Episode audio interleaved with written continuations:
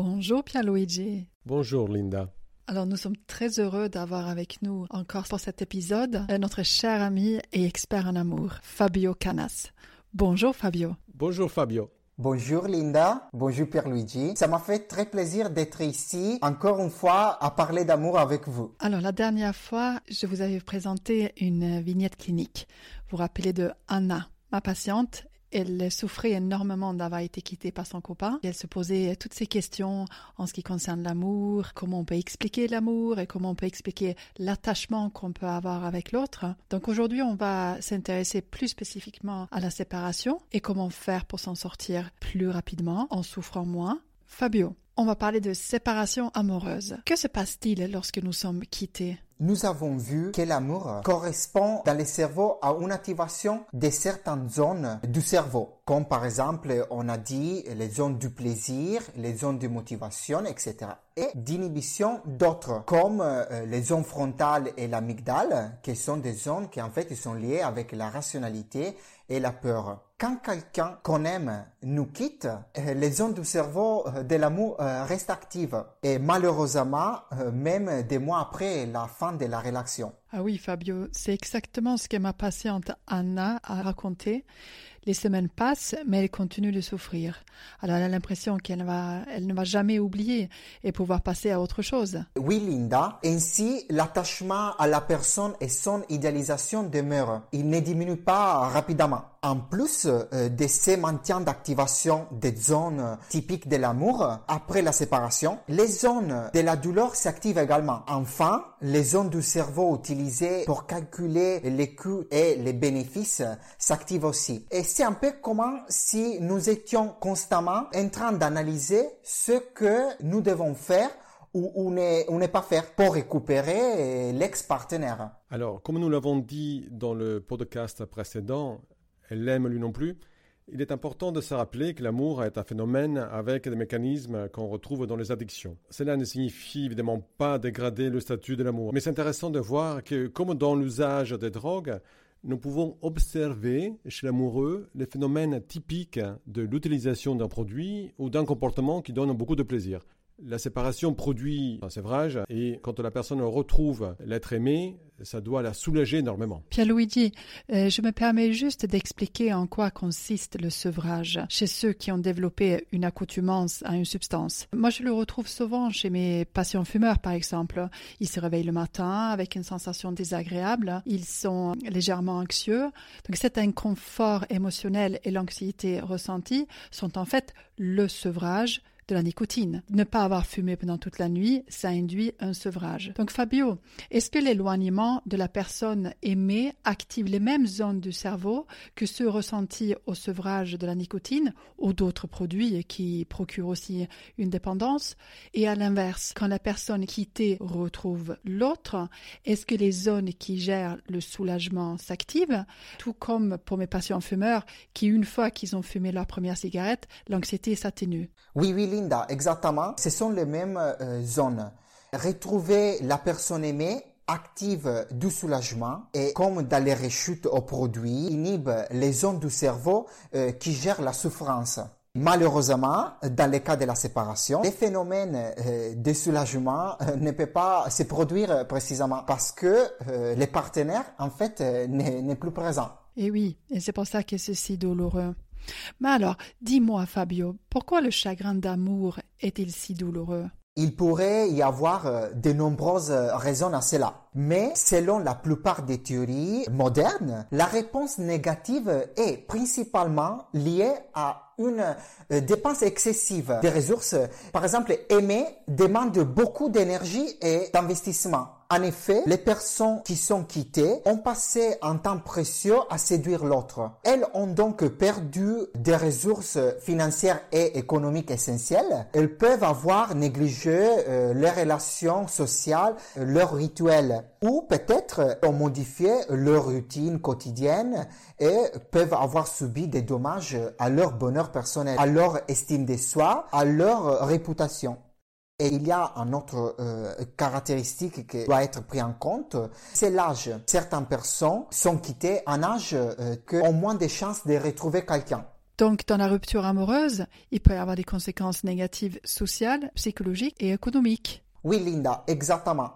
Et si la personne euh, ne peut plus retrouver une autre personne, on parle également euh, des pertes génétiques, du fait qu'il y a moins de transmissions génétiques, puisque moins de reproduction. Ah, c'est intéressant cette idée de reproduction génétique. Ça veut dire que plus le temps passe, moins la personne aura des possibilités d'avoir des rapports sexuels, d'avoir des enfants, et donc euh, il y a une sorte de perte de, gènes. Il y a une perte génétique. C'est ça que tu veux dire? Oui, oui, exactement, Pierluigi, exactement. Donc, les personnes rejetées euh, traversent de multiples phases émotionnelles après l'abandon. Euh, certaines pleurent, euh, d'autres recherchent le reconfort dans l'alcool euh, ou autres substances, et recherchent peut-être le sexe aussi, avec d'autres partenaires. Certaines, par contre, s'isolent comme dans la dépression, d'autres parlent sans cesse avec leurs amis et leur famille de la relation qui s'est terminée.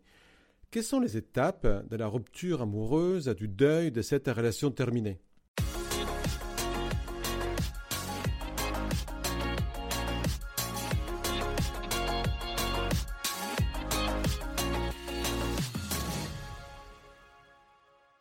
Selon certains auteurs, faire le deuil de la rupture amoureuse euh, peut se résumer à deux macrophases. Nous avons euh, une première phase appelée phase de protestation, c'est-à-dire euh, la période initiale où la personne rejetée ne veut pas accepter la rupture des relations et se consacre donc entièrement à la reconquête de, de son partenaire.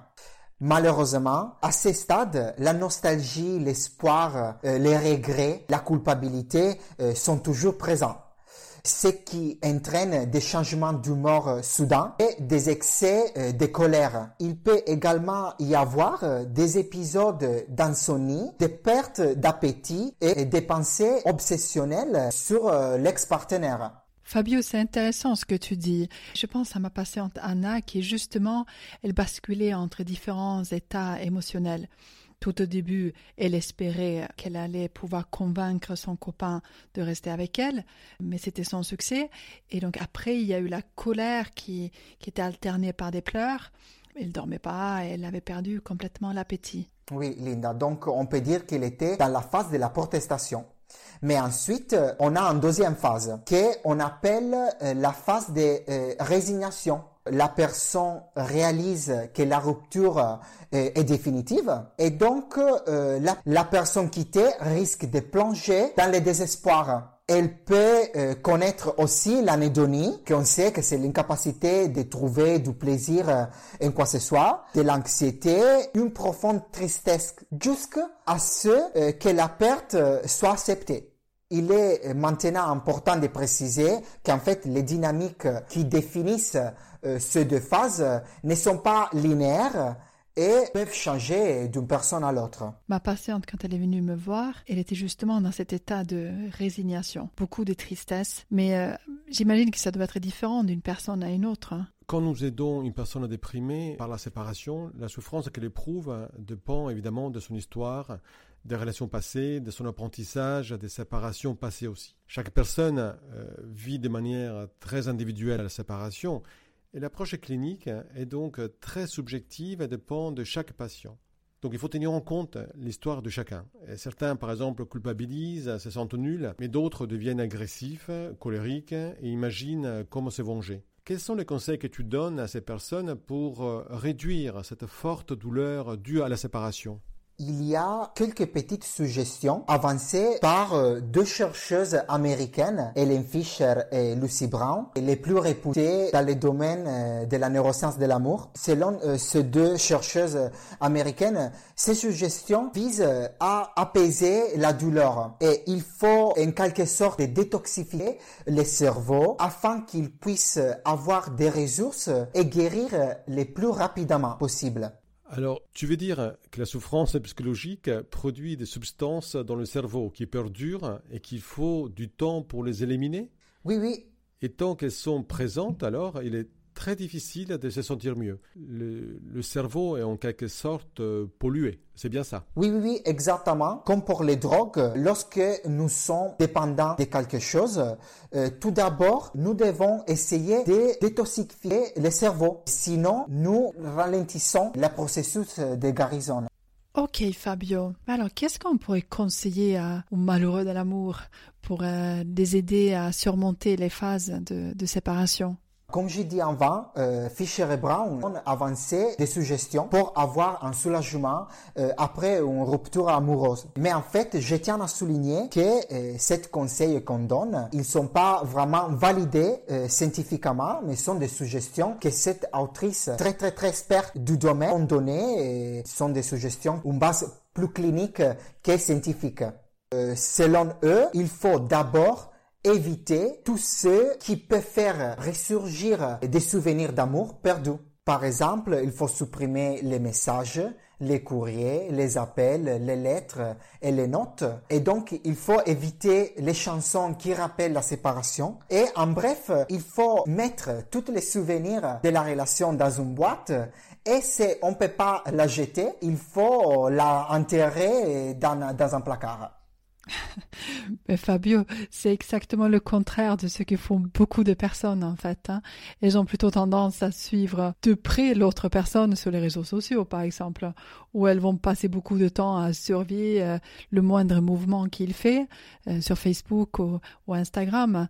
S'il sort, s'il a rencontré quelqu'un. Oui, oui, Linda, en fait, c'est vrai. Et selon les autrices, il faut aussi éviter toute l'exposition directe ou en direct à l'ex-partenaire. Et donc, il faut pas l'appeler, il faut pas lui écrire, et il faut pas aller où il travaille, où il s'entraîne. Si on rencontre, par exemple, ses amis, il faut pas essayer d'obtenir euh, des informations. Je suppose que ces comportements d'évitement sont nécessaires car le contact euh, direct ou indirect avec le partenaire peut induire en effet un désir qui renforce le mécanisme euh, neuro associé à la passion romantique et retarde du coup le processus de guérison. Ces évitements-là permettent d'accélérer les processus de, de sévrage, n'est-ce pas? Oui, oui, exactement, Pierluigi. Et en fait, en évitant essentiellement de faire ressurgir euh, les souvenirs d'un amour perdu, on évite euh, de retomber dans une angoisse déchirante.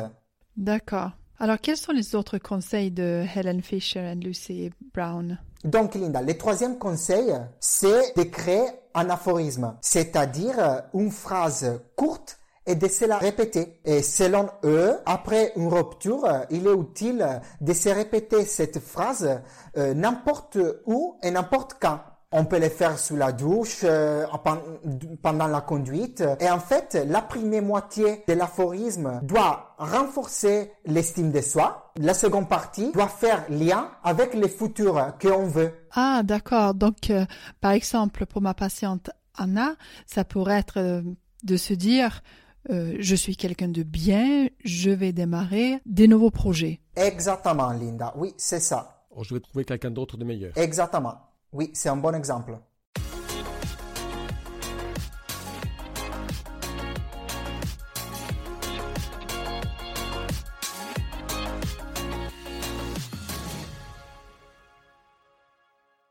Et il y a une autre chose, un quatrième conseil très important. Essayez de s'entraîner à s'imaginer avec quelqu'un de nouveau. Une autre personne? Ça ne doit pas être facile de quitter quelqu'un, de s'imaginer avec quelqu'un d'autre. Ça doit être culpabilisant et même ça doit augmenter la souffrance puisque ça voudrait dire que c'est vraiment terminé, je pense.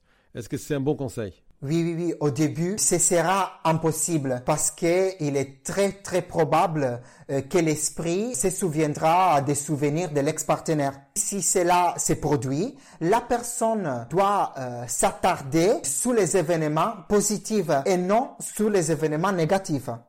Donc, on a un cinquième conseil que euh, je pense que vous l'avez entendu à plusieurs reprises. C'est de se occuper. Il faut pas rester sans rien faire. Ah oui, on entend souvent ça.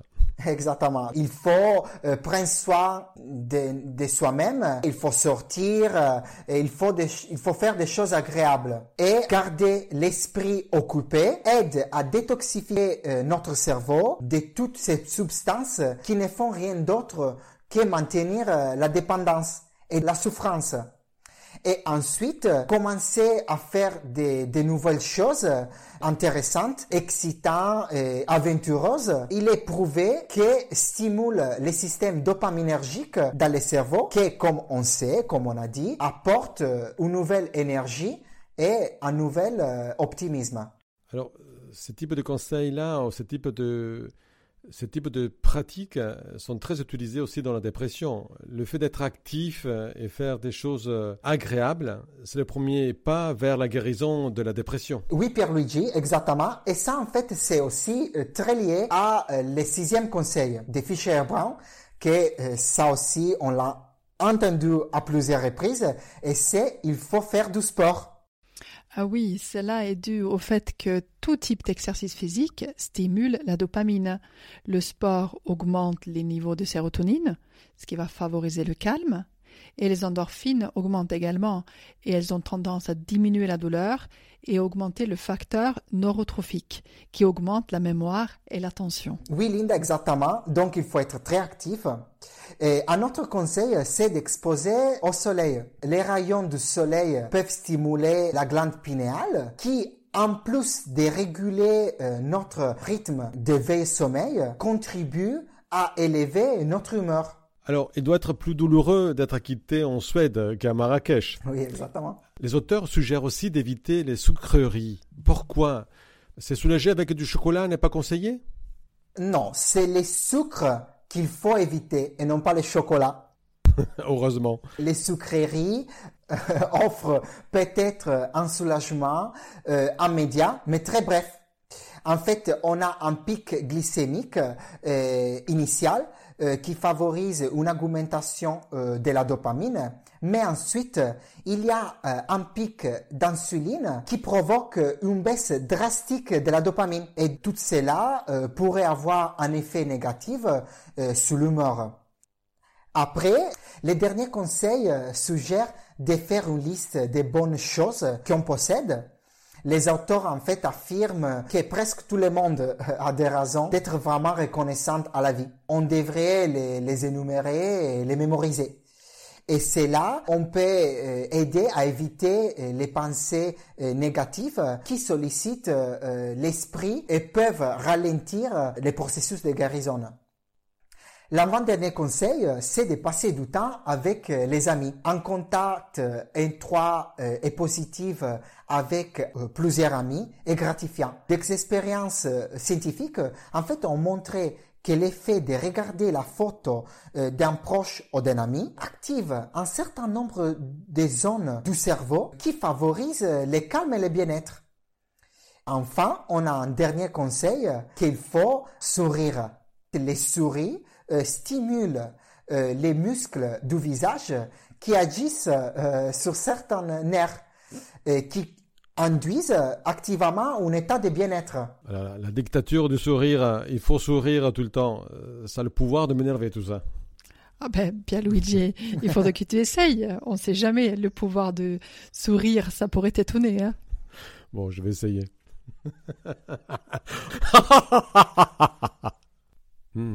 Ça va déjà mieux.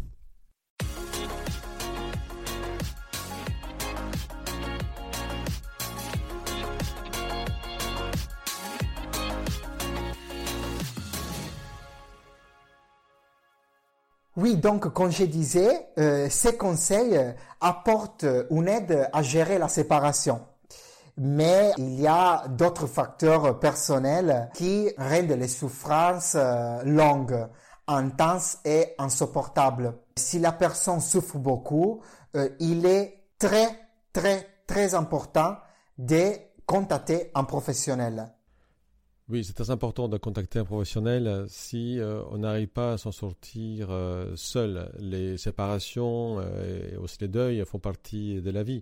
Mais parfois, la situation personnelle, le contexte rend les choses compliquées. Et demander de l'aide à quelqu'un n'est pas une honte et ça peut résoudre plus facilement et plus rapidement la, la souffrance. Oui, exactement. Oui, c'est très important. Merci Fabio, merci pour ton apport d'expert aujourd'hui. Maintenant, nous connaissons tout sur l'amour et comment moins souffrir du chagrin d'amour. Fabio, tu as ta chaîne sur YouTube qui s'appelle Psychannel. Et donc, si vous voulez trouver Fabio qui vous explique encore plus des choses sur l'amour et tout ce qui est relatif à l'amour, ben vous allez donc sur YouTube, sur Psychannel, où vous pouvez aussi taper Fabio Canas et vous, vous allez tomber dessus. Oui, merci Linda, merci Pierre-Luigi. En fait, ça, ça m'a fait vraiment plaisir de collaborer avec vous. Merci Fabio, c'était super. Merci Je ne sais pas si on connaît tout sur l'amour, j'espère que non. il y a plein de choses encore à savoir. Oui, bien et sûr. Je pense qu'on va dans des podcasts futurs développer davantage. Tu auras appris beaucoup de choses aussi au Canada, tu auras beaucoup de choses à nous apporter et on t'attend. Bien sûr. Oui, notamment sur, la, sur le sexe, sur la sexologie. Oui. À nos auditeurs, on profite aussi de ce dernier podcast de l'année pour vous souhaiter des très bonnes fêtes. Le prochain épisode, on va aborder un sujet très intéressant, les résolutions de la nouvelle année. Et n'hésitez pas de partager avec nous euh, les vôtres, les vôtres de, de résolutions. Les résolutions de la nouvelle année, c'est-à-dire c'est qu'on va décider de faire l'année prochaine Oui. Est-ce que je peux reprendre celle de l'année d'avant que j'ai pas faite encore? Elle est peut-être en cours, n'est-ce pas? On verra. Fabio, tu as des résolutions pour l'année prochaine? Ah oui, oui, je pense que je vais avoir aussi celui-là de l'année dernière aussi. Hein. Qu'est-ce que c'est ta résolution? Ah, mais En fait, euh, je... À part de te raser comme il faut et, et d'apprendre le français sans accent. Ah non, non, c'était exactement ça. C'est d'apprendre le français sans accent et me fait bien comprendre. Très bien, on va essayer. Ce sera beaucoup plus clair la prochaine fois. ok, très bien. Merci, Merci à vous. beaucoup. Au revoir. Merci, je t'embrasse Fabio. Au revoir. Vous aussi, au revoir, bonne année.